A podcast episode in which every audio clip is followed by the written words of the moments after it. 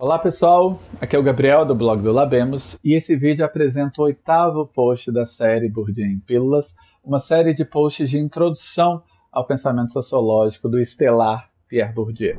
Esse oitavo post é dedicado à trajetória intelectual do Bourdieu. Ao longo dessas pílulas, eu venho tratando as ferramentas teóricas e metodológicas da sociologia bourdieusiana na sua versão mais acabada e sistemática. Eu venho explorando, por exemplo, as interrelações analíticas entre os conceitos de hábitos, campo, capital, ilúzio, poder simbólico e assim por diante.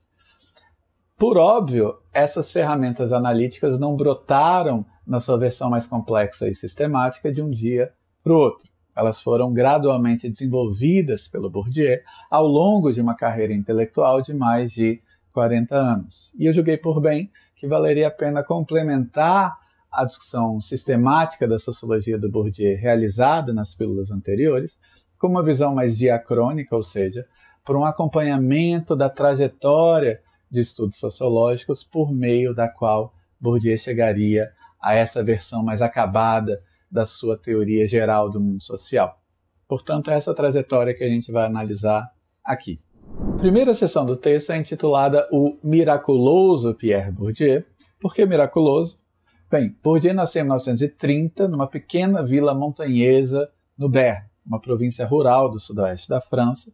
Portanto, cresceu em um meio social que misturava traços camponeses e pequeno-burgueses. A gente já sabe que a trajetória do Bourdieu o levaria desse meio social e regional desprestigiado na França ao cume do sistema acadêmico francês, uma cátedra no Collège de France em Paris, que ele ocupou de 1981 até pouco antes da sua morte, em 2002. Essa trajetória em que o sucesso educacional leva a uma mobilidade social ascendente é frequentemente chamada pelos franceses de miraculosa. Na verdade, Bourdieu se encaixaria no perfil de um miraculé, justamente na medida em que o seu sucesso educacional o tirou de uma classe menos favorecida em direção a uma fração de classe mais favorecida no espaço social, já para usar a linguagem dele. No entanto, diferentemente do que acontecia com vários indivíduos que trilharam trajetórias similares, em vez de celebrar as virtudes meritocráticas do sistema educacional, Bourdieu viria a construir uma sociologia tremendamente crítica em relação a esse sistema. E como a gente viu, essa sociologia crítica da educação é o capítulo de um programa de pesquisa mais geral sobre o poder simbólico, sobre os mecanismos através dos quais relações de dominação e desigualdade são ideologicamente naturalizadas, percebidas como legítimas e assim historicamente reproduzidas na prática. Em seguida, o post traz uma sessão intitulada Um ambivalente aspirante a filósofo. Na sua adolescência, nos anos de 1940, Bourdieu teve uma passagem dolorosa pelo internato, que ele evocou em algumas das páginas mais confessionais do seu esboço de autoanálise. Não é preciso fazer psicanálise selvagem para supor que a vivência de Bourdieu nesse ambiente brutal do colégio interno talvez o tenha predisposto a desenvolver uma visão hiperagonística e conflitual do mundo social. O fato é que depois dessa passagem pelo internato, devido ao seu sucesso educacional, Bourdieu adentra o ambiente hiperelitista da escola normal superior. E ele vai estudar filosofia em um contexto intelectual que era dominado pela figura de Jean-Paul Sartre, um contexto no qual a filosofia tendia a aparecer como disciplina rainha, como vocação incontornável para qualquer aspirante à vida intelectual. Bourdieu vai ficar nesse ambiente da Escola Normal Superior entre 1949 e 1954. Nesse cenário, foi relativamente cedo que o Bourdieu sentiu crescente antipatia em relação ao estilo do intelectual total encarnado pelo Sartre. Bourdieu tinha animosidade não só a essa autoconfiança irrefletida com que o Sartre opinava sobre os mais diversos assuntos, de maneira mais profunda, Bourdieu conseguia intuir já naquele momento que Sartre não refletia de modo suficientemente crítico sobre os privilégios sociais e as ilusões epistemológicas associadas à sua própria condição de pensador, que contempla e reflete sobre o mundo social. Sartre não tratava suficientemente daquilo que Bourdieu Maduro chamaria de visão escolástica. Em contraste com Sartre, Bourdieu via um modelo mais positivo de vida intelectual no filósofo e historiador da ciência Georges Canguilhem. Aliás, uma influência muito significativa também sobre Foucault. Canguilhem destoava do Sartre na medida em que procedia de modo metodologicamente mais rigoroso e tratava de questões de pesquisa bem delimitadas, por exemplo, as concepções históricas de saúde e doença que o Canguilhem explorou num livro chamado O Normal e o Patológico. O contato do Bourdieu com Canguilhem foi como que uma porta para uma tradição intelectual mais ampla, conhecida como epistemologia histórica das ciências. Essa perspectiva vai ser profundamente influente sobre a concepção de ciência e de ciência social trabalhada pelo Bourdieu, o que significa que o acesso ao Canguilhem também significou acesso a obras de Poiret, Le Mans, Cavalier e principalmente Gaston Bachelard, que a gente já estudou na nossa primeira pílula. Durante os seus anos de formação universitária na ANS, Bourdieu também desenvolveu um interesse agudo sobre fenomenologia. Né? Embora não gostasse da versão existencialista da fenomenologia encampada pelo Sartre, ele leu com muita atenção Russell, Heidegger e Merleau-Ponty. E o que o atraiu na fenomenologia foi justamente essa visão de uma subjetividade lançada no mundo, como diz Heidegger, ou de uma subjetividade encarnada no mundo, como diz Merleau-Ponty, uma subjetividade que responde às demandas práticas desse mundo de modo inteligente, mas não através de uma reflexão explícita, e sim através de um saber tácito daquilo que o Bourdieu Maduro chamaria de senso prático. Influenciado pela fenomenologia, Bourdieu até contemplou a possibilidade de escrever um doutorado em filosofia sob orientação do Canguilhem, um doutorado que se debruçaria sobre as estruturas temporais da vida afetiva. No entanto, Bourdieu jamais completaria seu doutorado. Ah, no ano seguinte à sua graduação em filosofia, em 1955, ele vai à Argélia prestar o seu serviço militar obrigatório, fica na Argélia alguns anos depois desse serviço militar, no período entre 1955 e 1961.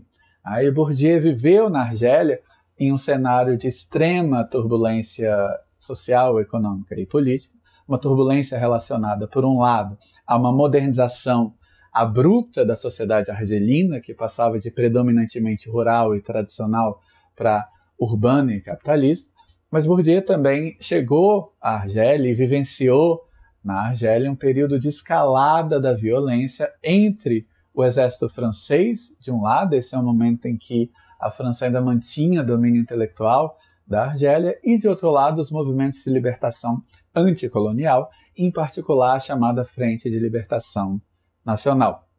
Nesse cenário, Bourdieu se sentiu ah, tomado de um dever cívico, o dever de oferecer para um público francês desinformado um retrato tão fidedigno possível da sociedade argelina naquela conjuntura histórica. E foi tentando cumprir esse dever cívico que Bourdieu se transformou em um cientista social autodidata. Nessa tentativa de elucidar a sociedade argelina, Bourdieu experimentou com diversas técnicas de pesquisa, desde a entrevista em profundidade até os questionários estatísticos, passando pela observação participante. Essa fase de experimentação seria o berço daquilo que se tornaria o pluralismo metodológico tão característico da sociologia do Bourdieu.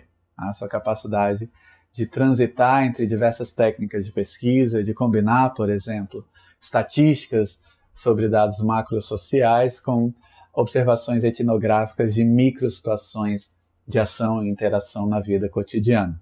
Há um pluralismo metodológico que aparece num livro como, por exemplo, A Distinção. O choque de realidade que a encruzilhada argelina representou na vida do Bourdieu eventualmente aprofundaria sua insatisfação com a filosofia e garantiria sua conversão, como ele próprio diz, às ciências sociais.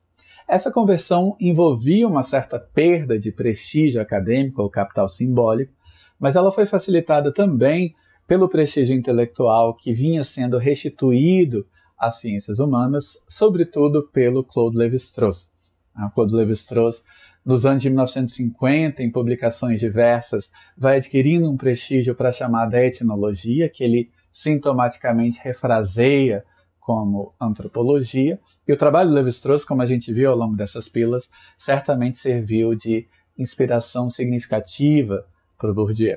O primeiro livro que Bourdieu publica, em 1958, é chamado Sociologia da Argélia. E já no seu título, Bourdieu questiona uma suposta separação disciplinar entre a sociologia como estudo de sociedades modernas ocidentais avançadas, por um lado, e a antropologia como o estudo de sociedades não ocidentais, entre aspas, primitivas, de outro. Essa separação disciplinar no contexto argelino vinha atrelada a uma legitimação ideológica da dominação colonial, mas de qualquer maneira, a proposta do Bourdieu já prefigurava a sua tendência madura a passar por cima da distinção entre sociologia e antropologia, ou talvez a incorporar uma sensibilidade antropológica ou etnológica ao seu próprio fazer sociológico.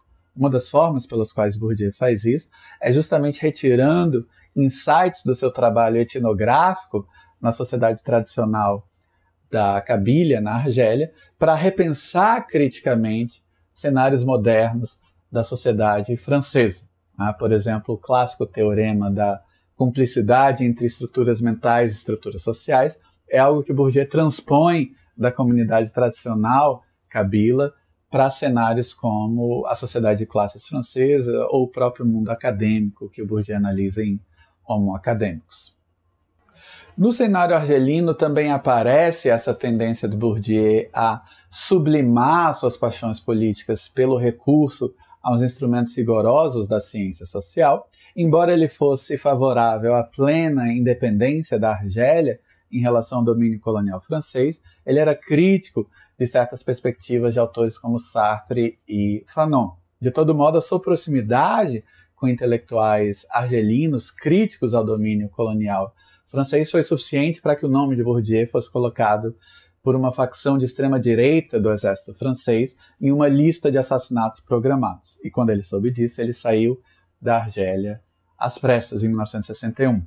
A Bourdieu seria rapidamente instalado na Escola de Altos Estudos em Ciências Sociais pelo seu patrono intelectual, à época Raymond Daron, com quem patrono com quem ele romperia no final da década, mas de todo modo, uma vez instalado na Escola de Altos Estudos, Bourdieu se engaja em um trabalho frenético de investigações sociológicas. Uma das coisas que ele faz é reatar uma tradição da ciência social colaborativa que era característica do grupo dos Durkheimianos. E um reflexo desse trabalho intelectual colaborativo, já nos anos de 1960, aparece nas suas publicações em coautoria com autores como Alain Darbel, Abdelmalek Sayad, Monique de Saint-Martin, Yvette Dessau, Luc Boltanski, Roberto Castel, Jean-Claude Passeron, Jean-Claude Chaban-Redon, entre outros. Com Passeron, Bourdieu produz dois trabalhos muito influentes em sociologia da educação, Os Herdeiros, de 1964, e A Reprodução, de 1970, dois trabalhos voltados a mostrar o papel do sistema escolar na legitimação da desigualdade de classe na sociedade francesa. Como eu disse, essa sociologia da educação era um capítulo de um programa de pesquisa sobre o poder simbólico, sobre as intersecções entre cultura e poder. Né? Um programa de pesquisas que se desdobra, por exemplo, numa investigação que ele publica em 1965 sobre os usos sociais da fotografia, ou numa investigação que ele publica com Alain Darbel em 1969 sobre a frequência a museus na Europa. No entanto, o que eu faço no texto é tentar mostrar, obviamente não toda a listagem de publicações do Bourdieu, mas publicações que indicam momentos importantes na formulação do seu quadro teórico e metodológico de análise da vida social. Em 1966, por exemplo, ele publica um texto chamado Condição de Classe e Posição de Classe, que é uma espécie de preliminar teórica ao argumento de a distinção. Bourdieu tenta conectar os conceitos de classe e status através de uma síntese entre Marx e Weber. Ele tenta mostrar que as marcas simbolicamente associadas ao status são indicadores ideológicos do pertencimento de classe. Em 1966 também surge a noção de campo em um texto chamado Campo Intelectual e Projeto Criador. Em 1967, no pós-fácil Arquitetura Gótica e Pensamento Escolástico, Bourdieu burila a sua noção de hábitos, a principal ferramenta analítica que ele possui para tratar dos motores subjetivos da conduta humana em sociedade. Também em 1967, ele publica, junto com uh, Passeron, um texto sobre a sociologia e a filosofia na França desde os anos de 1945. Esse texto é importante por pelo menos dois motivos. Em primeiro lugar, já mostra a insatisfação do Bourdieu com a dicotomia entre modos objetivistas e subjetivistas de conhecimento social, por exemplo, a filosofia sem sujeito dos estruturalistas e a filosofia do sujeito dos existencialistas. Mas esse livro é interessante também porque já ilustra o programa de uma sociologia da sociologia no Bourdieu. Bourdieu tenta explicar confrontos intelectuais em termos das posições que os defensores de visões em confronto ocupam na estrutura da disputa intelectual, na estrutura daquilo que eventualmente ele vai chamar de campo intelectual.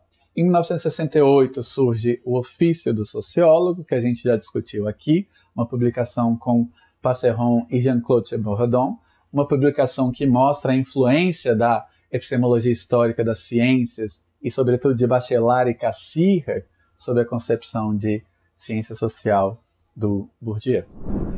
A noção de campo é mais sistematizada a partir de dois textos de 1971 sobre a sociologia das religiões de Max Weber.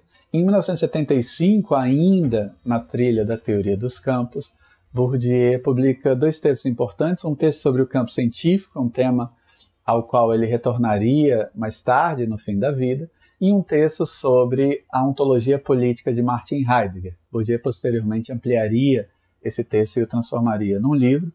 Esse texto pode ser tido como um estudo de caso no fenômeno da refração ou da autonomia relativa dos campos. A ideia é que influências exteriores a um campo se exercem, se exercem sobre agentes no seu anterior, sempre através de alguma espécie de mediação ou refração exercida pelo campo, quando esse campo é genuinamente autônomo. Então, o estudo de caso aparece na tentativa do Bourdieu de mostrar que certos motivos políticos e ideológicos associados à chamada Revolução Conservadora na Alemanha dos anos de 1920 e 1930 foram trazidos, sim, pelo Heidegger para o domínio filosófico, mas trazidos sob uma forma sublimada, sistematicamente traduzidos em termos que o campo filosófico considerava legítimos. Antes dessas publicações de 75, em 1972, Bourdieu publica Esboço de uma Teoria da Prática, a primeira apresentação sistemática da sua visão praxeológica do mundo social, como uma tentativa de síntese crítica do objetivismo e do subjetivismo. Ah, esse livro elege Levi-Strauss como seu principal interlocutor, embora não exclusivo, e toma a sociedade Kabila, que Bourdieu tanto estudou, como seu referente empírico primordial. E uma versão retrabalhada desse livro reapareceria com o título O Senso Prático em 1980. Antes da publicação do Senso Prático, em 1979, Bourdieu publica aquilo que para alguns é considerado sua obra-prima, a distinção, uma radiografia da sociedade de classes francesa. Como eu disse, Bourdieu recebeu a sua certificação máxima de reconhecimento social em 1981, quando ele é alçado a uma cátedra no Collège de France, e ele oferece um exemplar da sua sociologia reflexiva, de uma sociologia que reflete sobre as suas próprias condições sócio-históricas de produção, quando dedica a sua aula inaugural no Collège de France ao próprio tema o fenômeno da aula inaugural. O que é interessante é que em 1980, um ano antes que ele entrasse no Collège de France, Bourdieu publica um livro chamado Questões de Sociologia, que já sinaliza o interesse e a capacidade desse autor em alcançar um público para além dos muros da academia. A Questões de Sociologia é um livro que traz conferências, entrevistas, uh, pequenos ensaios, todo um conjunto de textos que exprimem as ideias sociológicas do Bourdieu em uma linguagem mais acessível do que aquela presente nos seus escritos mais acadêmicos. E esse formato se revelaria bem sucedido no fornecimento de portas de entrada à sociologia do Bourdieu. Ele seria repetido em livros como Coisas Ditas, de 1987, e Razões Práticas, de 1994.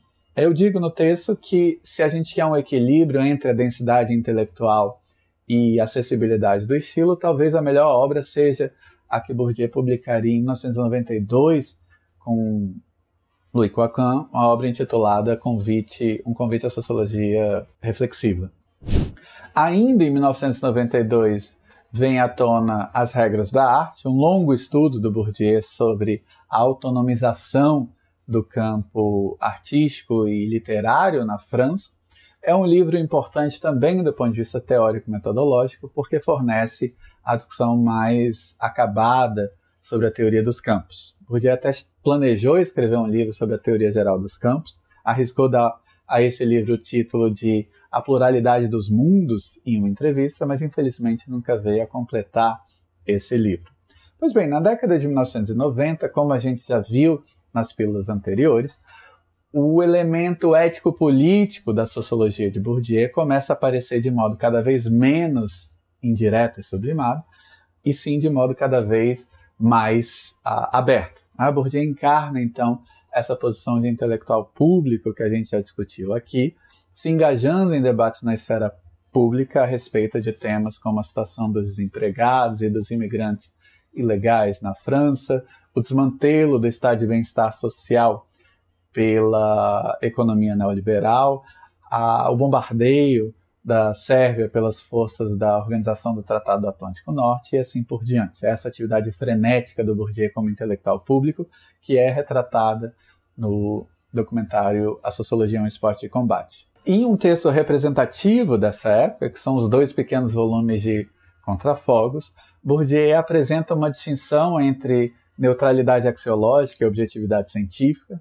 Né? Ele quer reatar com a ideia de que um conhecimento tão brutalmente objetivo e rigorosamente científico da realidade social é uma ferramenta poderosa e responsável e valiosa, portanto, de intervenção prático-política. Então, ele uh, abdica do ideal da neutralidade axiológica sem abdicar desse ideal da objetividade científica como um, um, atributo do conhecimento como tal.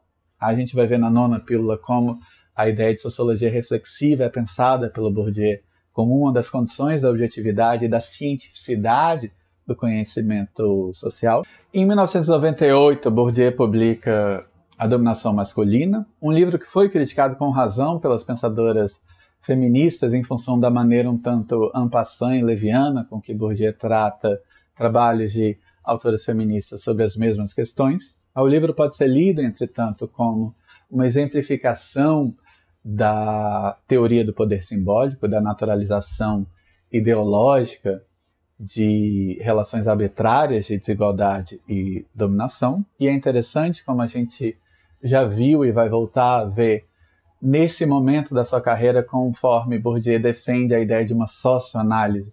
Ele oferece a sua própria versão da tese feminista de que o pessoal é político, de que uma ética da autotransformação pode se entrelaçar a uma política de transformação do mundo social. O último curso que Bourdieu ministrou no Collège de France, um pouco antes de falecer, foi dedicado à sociologia da ciência e posteriormente publicado com o título Ciência da Ciência e Reflexividade.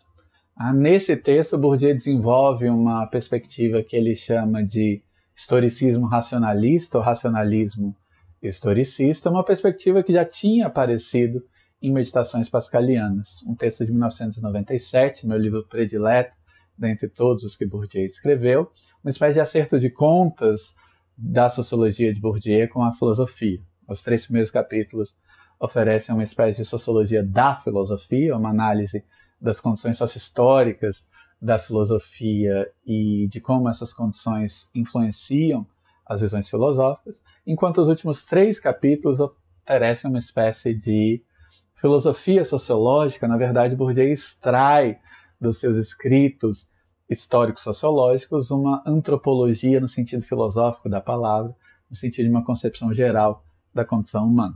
Como eu já mencionei, é uma perspectiva que confere um papel central à noção de capital simbólico, a ideia de que os seres humanos possuem um anseio existencial por justificação que só o mundo social pode aplacar, e na verdade o mundo social distribui esses certificados de justificação de maneira diferencial, desigual e competitiva, o que significa, por outro lado, que diversos agentes são necessariamente condenados a um déficit de justificação, a miséria do homem sem missão nem consagração social, como Bourdieu diz, parafraseando seu querido Pascal. E esse parece um epílogo interessante, uma conclusão interessante, na medida em que fosse tratando dos subproletários argelinos ou dos camponeses desenraizados, fosse tratando dos imigrantes e dos empregados na França dos anos de 1990, um dos propósitos centrais de todo o esforço sociológico do Bourdieu foi trazer à tona os sofrimentos e indignidades que a operação cotidiana do mundo social ao mesmo tempo produz, mas também dissimula ou torna invisíveis através de mecanismos simbólicos e ideológicos. Na nona pílula eu volto ao tema da reflexividade e tento mostrar como Bourdieu tomava a sociologia da sociologia não como uma especialidade temática, entre outras, mas como uma condição indispensável da própria cientificidade do conhecimento social. É isso. A gente se vê lá. Desculpa pelo vídeo um pouco mais longo do que é habitual. A culpa não é minha, a culpa é do Bourdieu. De todo modo, o Bourdieu é tão vasto e multifacetado que um bocado de coisa ficou de fora. Até lá.